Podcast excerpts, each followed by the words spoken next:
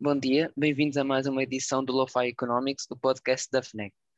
Hoje estamos com a economista do trabalho Helena Lopes, professora catedrática do ISCTE-UEL e diretora do mestrado em Políticas de Desenvolvimento e dos Recursos Humanos da mesma faculdade.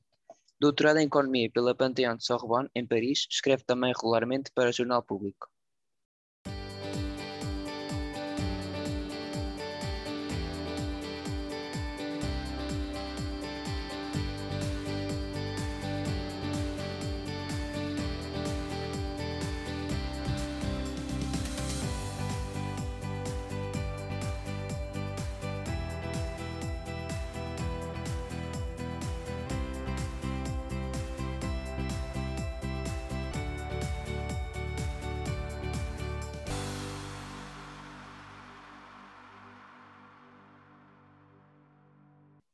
Bom dia, professora. Como é que está? Uh, estou bem, estou com vontade de ver pessoas, uh, alunos, colegas, etc. Mas uh, sim, vou, vou-me aguentando. E, um, e, agradeço muito este convite, agradeço mesmo, mesmo muito, porque quer dizer, é, é, tão, é tão importante para nós e para mim que, um, que vocês gostem do, das ideias que nós temos, nós docentes que agradeço muito este convite. Muito obrigado. A nossa conversa de hoje vai ser focada no trabalho e do emprego e vamos começar por falar do plano de recuperação e resiliência. Qual gostaria já de perguntar à professora quais são os pontos fundamentais e os seus, seus princípios e se estes estão corretos, se está feito, ser feito de uma forma correta ou não. Sim, uh, pronto. Um, eu, a, a, primeira coisa que eu acho interessante é que o plano de recuperação e resiliência, no caso português, o governo decidiu chamar-lhe Recuperar Portugal Construindo o Futuro. O que eu acho uma, uma muito boa ideia, não é? E então, uh, estava-se à espera de uma espécie de visão de, de, de, de, uma visão de futuro, de facto, sobre o trabalho. E é, eu acho que é isso que falta. Mas, uh, indo agora. Uh, analisando o plano com mais pormenor. Eu acho que, e eu vou falar só da questão de, de, do trabalho, não é? Porque é, é, é, é, isso, é essa a minha área. Há duas grandes prioridades no plano, que é uh, diminuir a segmentação do mercado de trabalho, e em particular para os jovens, e um, eh, fazer uma agenda de trabalho digno. Ora, um, o primeiro problema uh, é que eu acho que esses dois objetivos confundem-se. Quando olhamos para a promoção do trabalho digno, que tem dois parágrafos uh, em 143 páginas, uh, aquilo que lemos é a promoção do emprego permanente, um, ehm, através de incentivos às empresas, e, de facto, o incentivo às empresas consiste em dar subsídios, em pagar uma parte do salário, e, de facto, esses incentivos tentam beneficiar os jovens, porque esses incentivos são majorados, no caso, no caso do. Ah, e os, os incentivos uh, uh, dão-se às empresas quando elas propõem um contrato permanente, não é? Portanto, é, é para evitar a precariedade. E então, esses incentivos são majorados quando, quando as empresas propõem o contrato permanente para os jovens e são majorados também quando os salários são mais elevados. Eh, e então isso consiste, no fundo, numa grande, num grande incentivo para a diminuição da segmentação do mercado de trabalho, e em particular para os jovens licenciados. Uh, depois, uh, também é referido nesta agenda para o trabalho digno a questão de, dos salários e dos salários serem dignos, que eu acho interessante. E, finalmente, a outra terceira componente é um, tudo, tudo que é formação eh, e certificação e, em particular, formação digital. E aí temos dois uh, programas para os jovens, que é a Formação Mais Digital e Impulso Jovens Team, que eu acho que, são muito bons. Uh, que são muito bons, quer dizer, eu acho que de facto são, são muito bem-vindos, são muito boas medidas. Relativamente à segmentação do mercado de trabalho, Repare que ela só é citada três vezes no documento, não é? Uh, apesar de toda a gente saber que é um dos grandes problemas estruturais do nosso mercado de trabalho, e no fundo, as medidas que são previstas para diminuir a segmentação do mercado de trabalho são exatamente as medidas que estão previstas na agenda do trabalho digno, que é a maior segurança uh, contratual. O que falta? O que é que falta então no, no, no, no, plano de recuperação e resiliência, não é? Portanto, o que está bem é aquilo que eu acabo de dizer. O que é que falta? Eu acho que uma coisa que falta é uh, bem distinguir o que é uh, trabalho e emprego.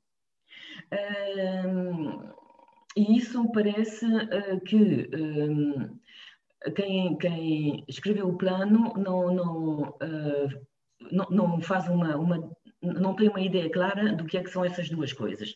Mas como vamos falar disso mais tarde, eu, eu também falo disso mais tarde.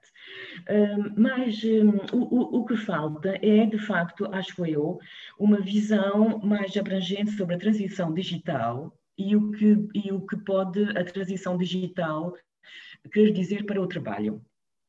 Quando nós vemos, eh, por exemplo, não há nenhuma referência à regulação das plataformas digitais. Aliás, a palavra regulação só aparece uh, para a regra. De resto, não aparece no plano. E as plataformas digitais são, sobretudo, é, é, são referidas quando se trata das plataformas digitais para a administração pública. Ora, eu acho que há dois problemas, dois fenómenos que relacionam uh, plataformas digitais e trabalho. O primeiro é a produtividade. Porque aquilo que se verifica é que esta uh, transição digital não está associada a ganhos de produtividade. Normalmente, espera-se sempre que a inovação digital gere ganhos de produtividade. E não está a ser o caso. Por exemplo, nos Estados Unidos, que, que está na fronteira digital, como se costuma dizer, um, uh, o ritmo de crescimento da produtividade até está a estagnar. E por que é que está a estagnar? E isso aqui é o segundo fenómeno. Está a estagnar porque a transição digital está a ser, digamos, deixada um, à regulação pelo, pelo mercado. E aquilo que está a acontecer é que uh, há empresas e trabalhadores muito qualificados que estão a beneficiar muito com essa digitalização e a produtividade deles está a aumentar muito e o salário, e o salário deles está a aumentar muito. Mas depois, simultaneamente, está a crescer enormemente os mini jobs e os low skill jobs que, que, que, é tudo as plataformas, uh, o digital, uh, uh, o trabalho pelas plataformas digitais, e esse trabalho tem uma produtividade muito, muito baixa, muito, muito baixa, o que significa que um, a transição digital não está a ser gerida de forma a aumentar a produtividade à escala nacional. Isso significa também que a transição digital não vai dar ao fim do, ao fim, ao fim do trabalho. O problema da transição digital e da inteligência artificial não é que vai fazer desaparecer o emprego, é que vai aumentar a polarização do, do, do mundo do trabalho, para além da segmentação, uma polarização entre as pessoas que estão a aproveitar dessas novas tecnologias e os outros que também estão a usar essas novas tecnologias, mas para, ser, para fazer um trabalho que não é nada produtivo e que não é nada pago. E uh, esse aspecto não é nada, nada referido no plano de. É verdade que o, plano uh, de recuperação e resiliência para Portugal uh, menciona a necessidade de mitigar os efeitos da transição sobre os sobre os mais vulneráveis e redistribuir os benefícios, mas nunca diz como é que vai ser feito e aparentemente nunca a palavra polarização nunca aparece e aparentemente não parece haver para quem fez este plano, uma visão sobre, de facto, o que é que isso quer dizer no futuro do trabalho. Então, os problemas na regulação do trabalho em Portugal, ou se calhar a falta dela, poderá-se dever porque existem poucos economistas do trabalho nos nossos quadros políticos? eu acho que eu acho que sim, eu acho que em Portugal temos uma certa uh, lacuna de, de economistas do trabalho. Uh, por exemplo, aquilo que eu costumo sempre dizer aos alunos é, é, que o próprio Ministério do Trabalho não distingue bem entre trabalho e emprego e às vezes usa o, o conceito mercado de emprego, que é verdadeiramente um erro em termos conceituais, que é aquilo que se deve falar é mercado de trabalho, mas emprego é uma noção keynesiana e não se pode falar em mercado de emprego, mas pronto. Uh, mas eu acho que aquilo que me parece é que em Portugal também, uh, porque há sempre uma, uma luta entre o Ministério do Trabalho e o Ministério da Economia e, de, digamos, o, o peso político que têm. Uh, por exemplo, na, em Espanha, uh, para a regulação precisamente uh, do trabalho que eles fizeram, houve uma grande luta e na, em Espanha a ministra do Trabalho parece ter uma, uma grande uma grande uh, influência. E, aliás, quando se compara uh, naquela conferência de alto nível uh, sobre o futuro do trabalho que foi organizada pela presidência portuguesa, quando se compara o, a conferência aquilo que disse a ministra do Trabalho portuguesa com aquilo que disse a ministra do Trabalho espanhola, há uma diferença absolutamente enorme.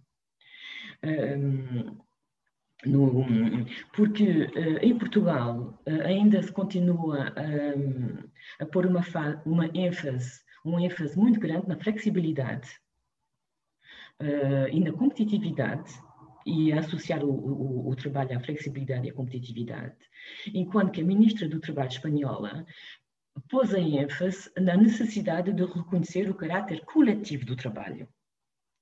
E isso é muito importante porque uh, significa, neste caso, que não é só o trabalho que deve ser regulado, mas também são as empresas. E quando ontem uh, a Teresa Moreira, que é quem está, uma das coordenadoras do, do livro Verde sobre o futuro do trabalho em Portugal, ela deu ontem uma entrevista ao público. E ela diz que a regulação do trabalho agora nas plataformas pode ser feitos pode ser feito com aquilo que ela chama os velhos instrumentos do direito do trabalho, porque a situação não é assim tão nova. Ora, uh, na, o, na Espanha, em Espanha, uh, as decisões foram completamente diferentes. As decisões foram, uh, houve, saiu há duas ou três semanas uma regulação do, do, das empresas de estafetas, e essas empresas de estafetas uh, são obrigadas a, a, ter um contrato de trabalho, portanto, os estafetas são trabalhadores assalariados, os estafetas têm acesso aos algoritmos, eles, eles têm acesso a conhecer os algoritmos que, que gerem os trabalhos de, o trabalho deles. Porque esses algoritmos decidem de quanto é que eles é que, decide, é que calculam o pagamento, fazem perfis dos trabalhadores, se, se os trabalhadores uh, são, têm notas elevadas ou não, e, por exemplo, uh, as pessoas de minorias étnicas ou as mulheres têm tendência a ter notas mais baixas, e em função dessas notas, as plataformas dão os trabalhos mais, mais bem pagos às pessoas que têm perfis, melhor, perfis melhores. Ou seja, a gestão algorítmica do trabalho nas plataformas digitais gera muita injustiça e, um, e a Espanha já se apercebeu disso e já regulamenta as plataformas, não é só o trabalho, é as plataformas, para que os trabalhadores tenham acesso aos algoritmos. Amsterdão, um tribunal de Amsterdão um, decidiu exatamente a mesma coisa, que a Uber tinha que divulgar os algoritmos que a Uber usa para calcular os pagamentos, uh, um, afetar os trabalhadores, decidir que os trabalhadores vão, são erradicados ou não. O Reino Unido também uh, decidiu que uh, os motoristas, daqui a uns dias, que os motoristas da Uber uh, iriam ser assalariados. Ou seja, há muitas coisas que estão a, muitas, muitas uh, decisões que, que, estão a ser tomadas. Uh, e eu acho que Portugal, e estas decisões resultam de uma visão global sobre o que pode ser o futuro, aquilo que eu, que eu chamei de distopia digital, não é? Naquele artigo pode ser a distopia digital, mas pode ser, como eu também digo, uma coisa extraordinária, não é? Mas é, é, é, é importante ver os riscos que estão uh, associados a isso e eu não tenho a certeza, quando ouço a Ministra do Trabalho ou a Teresa Moreira a falar do, daquele livro ver sobre o futuro do trabalho, uh, não, tenho, não tenho um bocado de medo que, que uh, estas coisas não estejam a, a ser tomadas em conta com uma visão mesmo global. Agora, este tema já tinha sido levemente falado, mas, professora, qual é que é, então, de facto, a distinção entre o trabalho e o emprego? Sim.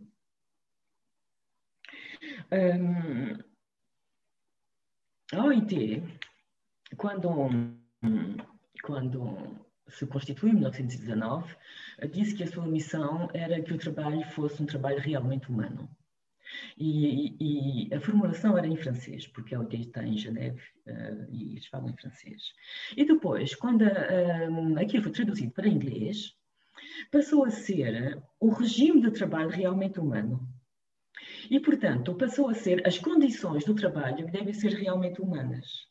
E essas condições são, no fundo, o um emprego, que é o estatuto, o contrato que a gente tem, que é se a gente tem acesso à proteção social, que é se a gente tem acesso aos direitos coletivos, a negociação coletiva, que é se a gente tem direito a um trabalho mínimo, se a gente tem direito a um horário limitado, o direito a desligar, essas coisas todas. Portanto, tudo, tudo isso é, são características do emprego. E são essas características que estão a ser agora reguladas por todas essas coisas que eu lhe disse regula, a nova regulação. Eh, nós também temos uma, uma regulação que, aliás, foi pioneira do, da Uber, da TVDE, não é? Em, em, Portugal. Tudo isso regula o emprego, que é as condições do trabalho, o salário, eh, a situação contratual, o acesso à proteção social, etc. Agora, outra coisa é o trabalho propriamente dito, que é a atividade da pessoa.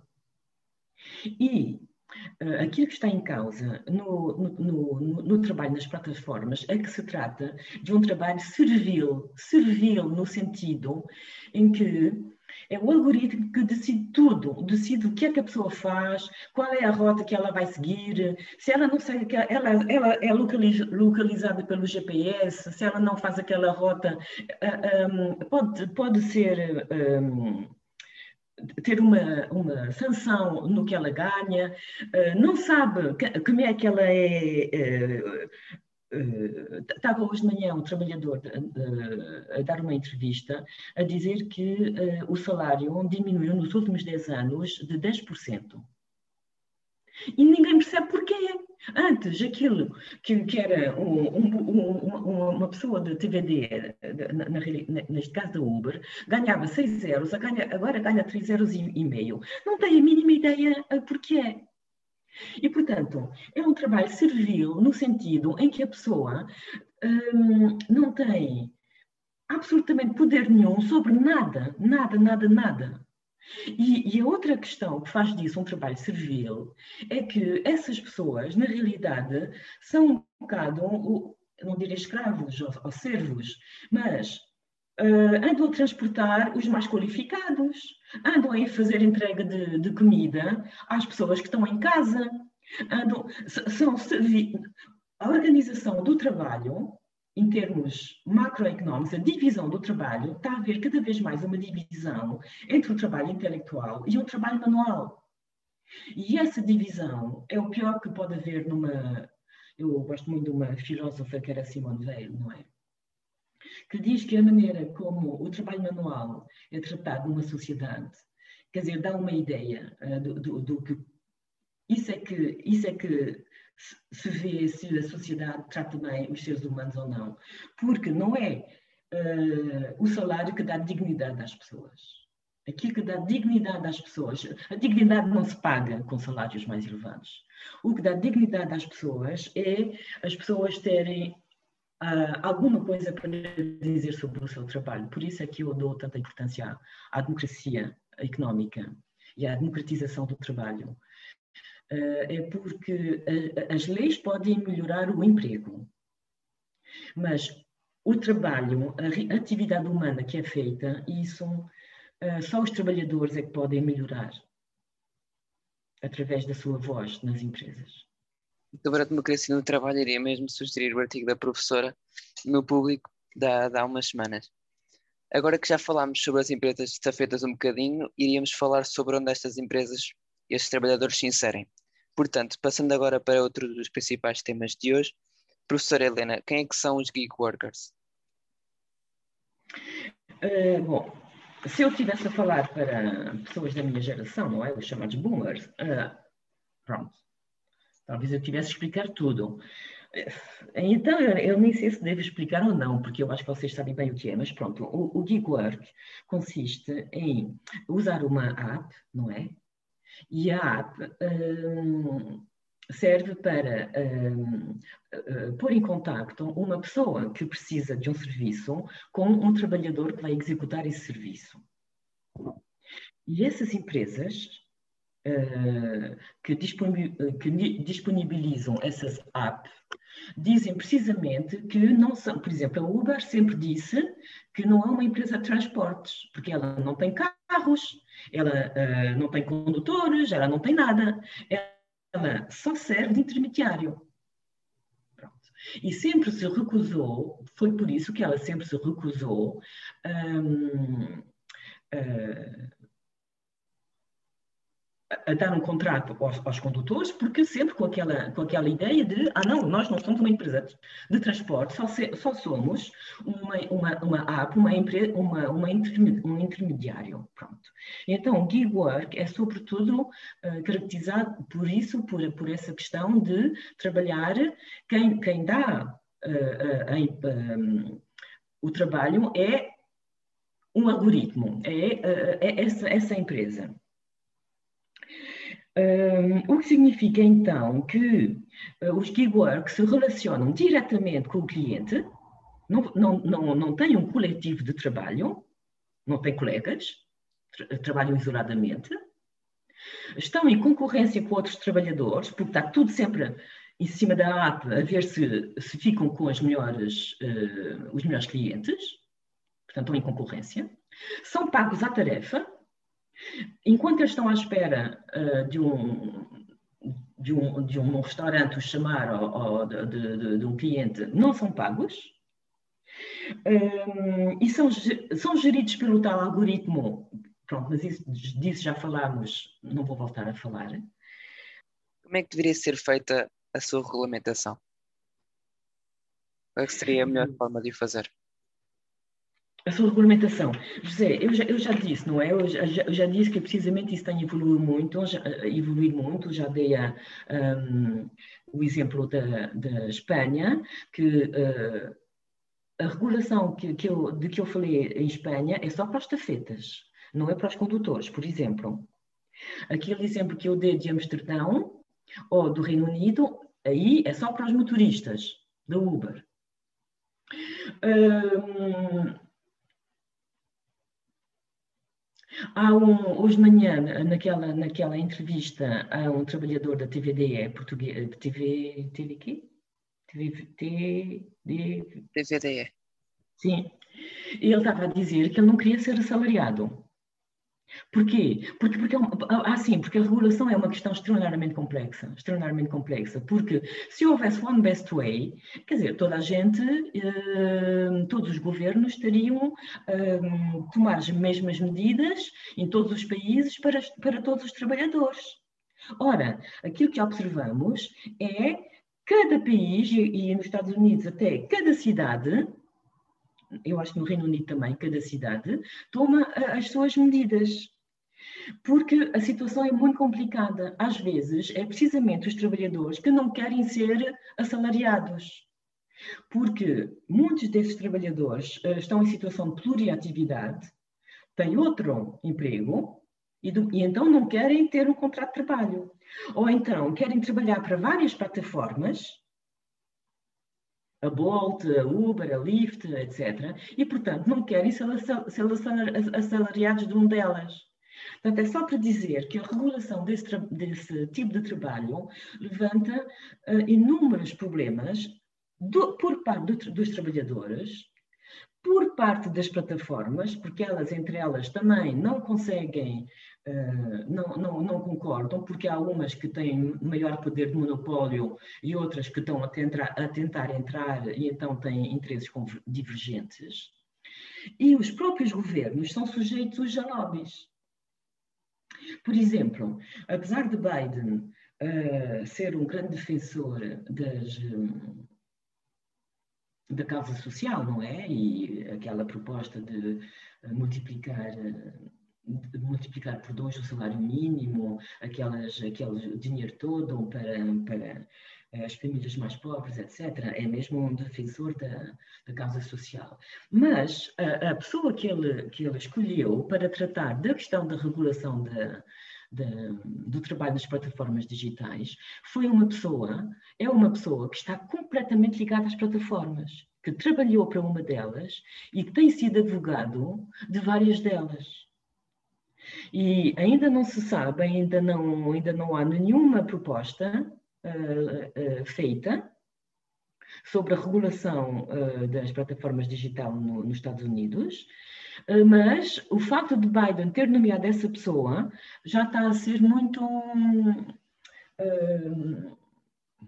discutido na imprensa, dizendo que uh, os lobbies uh, estão de facto a ter uma força terrível nesse aspecto nos Estados Unidos.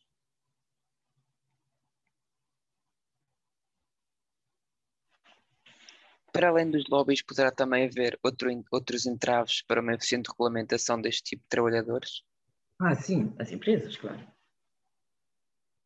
Assim, quer, pois, quer dizer, os lobbies é as empresas, sim. Uh, mas um, estava a pensar, quer dizer, é isso, é a questão dos lobbies, que é as empresas que têm determinadas um, uh, um, interesses, há a questão dos trabalhadores, como vimos, que também têm interesses diferentes, porque também há a questão de uh, o trabalho através das plataformas ser muito diferente um do, um do um, ser trabalhos de muito tipo.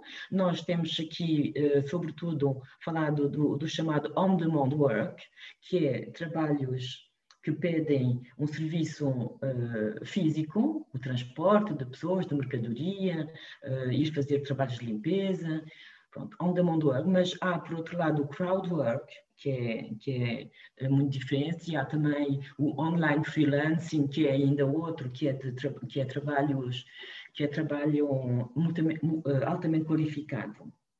Isso, por exemplo, esse trabalho altamente qualificado uh, tem aumentado muito uh, no, no Reino Unido. Há cada vez mais contabilistas, professores, uh, designers, uh, pessoas de marketing que, estão, que trabalham através de plataformas e que querem ser independentes, online freelancing, e querem mesmo ser independentes.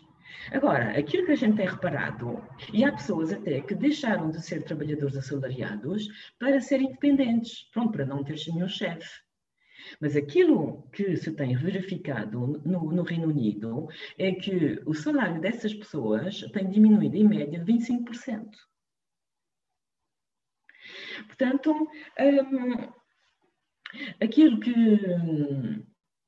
Aquilo que uma das, um do, dos obstáculos um, à regulamentação é, é que, de facto, nós sabemos ainda muito pouco. Eh, nós sabemos ainda muito pouco, é mesmo uma fase de, de, de transição. Aliás, a própria ministra da, do Trabalho espanhola diz que uh, aquela lei que saiu agora há uns dias, uh, e foi, uma, foi o resultado de cinco meses de negociações terríveis, um, Aquela lei, eh, eu acho que a ideia é rever a lei de seis em seis meses, ou um ano a um ano, já não sei bem, porque tem que se ir adaptando, tem que se ir adaptando àquilo que se vai aprendendo. Porque é, é óbvio uh, que uh, as empresas, por exemplo, uma das grandes questões é existe o trabalho, uh, o trabalho independente, pronto. E existe o trabalho assalariado. E há muitos analistas que dizem que a gente tem que fazer assim uma coisa aqui no meio, que não seja verdadeiramente trabalho assalariado, mas que, por outro lado, dê acesso à proteção social. Mas o que é que vai acontecer? É que muitíssimas empresas vão querer dar aos trabalhadores esse estatuto intermédio para fugir ao direito do trabalho que está associado ao trabalho assalariado. Que significa que vão, vão começar a aparecer uh, regulamentações, como, como, como, se está a ver, mas depois vai ter que se ver como é que elas são uh, assimiladas pelos vários atores sociais e uh, como é que elas alteram as relações de forças entre as empresas e os trabalhadores. Portanto, é demasiado cedo obviamente demasiado cedo para se saber um, qual é a, a, solução ideal para esse tipo de trabalho. Pegando novamente no online freelancing que mencionou há bocadinho, que é uma grande mudança nas dinâmicas do trabalho, com certeza. Esta foi resultado direto da pandemia ou a Covid apenas veio acelerar este tipo de dinâmicas? A, Covid veio acelerar. Não, não foi, não, não foi, não, praticamente nada foi, foi, não, e relativamente a isto, uh, houve uma aceleração da história, mas aceleração, não houve inovação. Já, já nisso a, a Teresa Moreira tem razão. Já, existe, já, já existia tudo antes. O teletrabalho já existia, todas as plataformas já existiam, online freelancing já, já existia tudo. Agora, tudo foi uh, acelerado. Uh, por exemplo, uh, poderia-se ter pensado que com a Covid aumentasse a, a procura de serviços a procura de estafetas, a procura de Uber, para não ter que andar, a procura de TVDE, para não ter que andar de transportes públicos. E aumentou, aumentou extraordinariamente em todo lado, mas simultaneamente também aumentou a oferta de, de, de, desse, desses trabalhadores, que era uma coisa que ninguém uh, teria previsto. Uh, eventualmente, o economista teria pensado: olha, vai aumentar a procura desses serviços, o que significa que esses trabalhadores vão passar a ganhar mais. Mas não. Uh, apareceram, apareceram novos operadores e uh, o, o salário, de, o, não são salários, o, o, os ganhos desses trabalhadores até diminuiu. Está a ver? Portanto, a Covid veio uh, acelerar, veio introduzir coisas uh, uh, que os economistas não, não, não tinham previsto, veio fazer tudo isso, mas não, não fez emergir nada de. que eu saiba, que eu saiba, nenhuma inovação. Muito bem. Agora já, já fiz as perguntas todas. Não sei se por ser tinha mais algumas considerações finais a fazer sobre toda esta conversa do trabalho, da pandemia, dos gig workers, todos estes temas que falámos.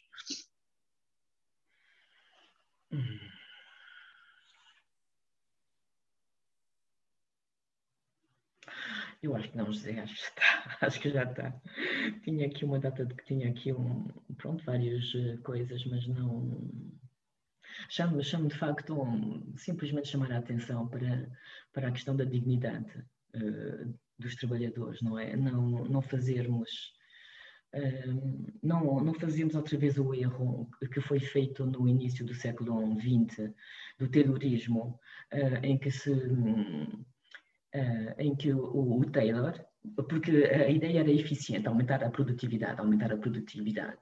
E então o Taylor dizia que a gente não precisa nada do cérebro dos, dos dos operários, os primeiros operários, que nas cadeias de valor, os tais, nas cadeias de montagem, os tempos modernos do Chaplin Chaplin. E, e o Taylor uh, um, até, mandou, até mandou uma boca a dizer: olha, se calhar a gente até podia pôr assim uma, uma coisa a dizer: deixem o cérebro um, à porta. Uh, pronto. Uh, tirar a possibilidade de pensamento às pessoas, aos trabalhadores, não é? E, um, eu tenho, eu um, tenho tido conversas com o meu filho. O meu filho diz-me: Tu estás errada. Uh, os, os tafetas e os trabalhadores da Uber uh, pensam e etc, etc. Está bem o quê? Obviamente pensam, mas digamos que uh, não tem nenhuma, uh, não tem nada a dizer sobre a maneira como o trabalho é feito, sobre a maneira como o trabalho é organizado, uh, e essas pessoas que organizam, ou seja, evitarmos aquele erro que fizemos, acho eu, no, no início do século XX, que é pôr umas pessoas a pensar a organização do trabalho e outras pessoas a executá-lo. Eu acho que tem que se evitar isso. Muito bem, então já com todas as perguntas feitas, acho que podemos dar por concluído este episódio do Lo-Fi Economics, podcast da FNEG. Espero que tenham gostado. Para a professora, tudo bom e voltamos a ver no próximo episódio. Muito obrigado, José, pelo convite mais uma vez.